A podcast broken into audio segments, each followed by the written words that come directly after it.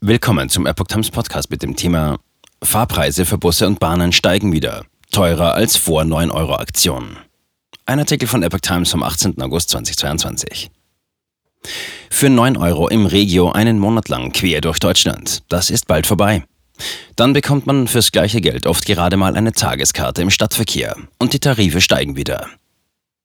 Nach der 9-Euro-Aktion in Bussen und Bahnen müssen Fahrgäste ab September nicht nur wieder nach normalen Tarifen bezahlen, zum Teil stehen auch wieder Preiserhöhungen an. Das ergab eine Umfrage der deutschen Presseagentur unter großen Verkehrsverbünden. Teils sind schon deutliche Tarifsteigerungen beschlossen, andererorts stehen die entsprechenden Gremiensitzungen noch an. So steigen etwa in und um Stuttgart die Tarife zum Jahreswechsel durchschnittlich um 4,9 Prozent.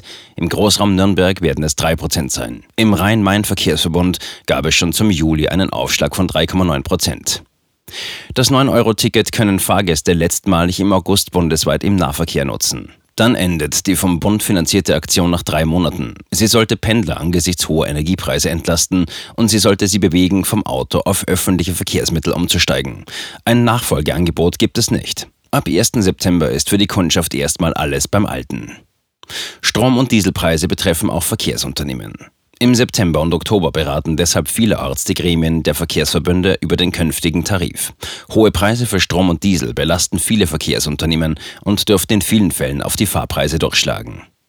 So orientiert sich etwa der Verkehrsverbund Berlin-Brandenburg an einem Index aus Kraftstoff, Strom und Verbraucherpreisen. Der jeweilige Tarifindex wird in die Überlegungen einbezogen, dient aber nicht als ausschließliches Kriterium, betonte ein Sprecher.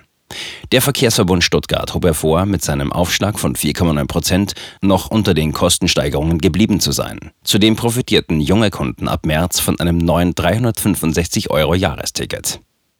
Für eine neuerliche Aktion wie dem 9-Euro-Ticket zeigen sich viele Verkehrsverbünde offen, sofern wieder die Einnahmeverluste erstattet werden. Für die Verbünde steht bei einer möglichen Nachfolgeregelung die Auskömmlichkeit an erster Stelle, betonte der Verkehrsverbund Rhein-Sieg. Gutes Angebot soll überzeugen. Im Herbst will eine Bund-Länder-Arbeitsgruppe Vorschläge zur Zukunft und Finanzierung des öffentlichen Personennahverkehrs vorlegen. Der Verband Deutscher Verkehrsunternehmen hat bereits ein dauerhaftes 69-Euro-Monatsticket vorgeschlagen, das bundesweit für den ÖPNV gelten soll. Die Kosten bezifferte er etwa auf 2 Milliarden Euro im Jahr. Günstige Ticketangebote sind ein tolles Angebot, um Fahrgäste in den ÖPNV zu bringen, teilte der Münchner Verkehrsverbund mit. Dauerhaft überzeugen könne aber nur ein gutes Angebot. Mit dem 9-Euro-Ticket haben wir die Vor-Corona-Nachfrage so schnell wieder erreicht, wie es wohl niemand erwartet hat, bemerkte Knut Ringard, Geschäftsführer des Rhein-Main-Verkehrsverbunds. Das 9-Euro-Ticket hat aber auch gezeigt, dass es mehr Schienen und zusätzliche Fahrzeuge braucht, damit mehr Menschen den öffentlichen Nahverkehr nutzen können.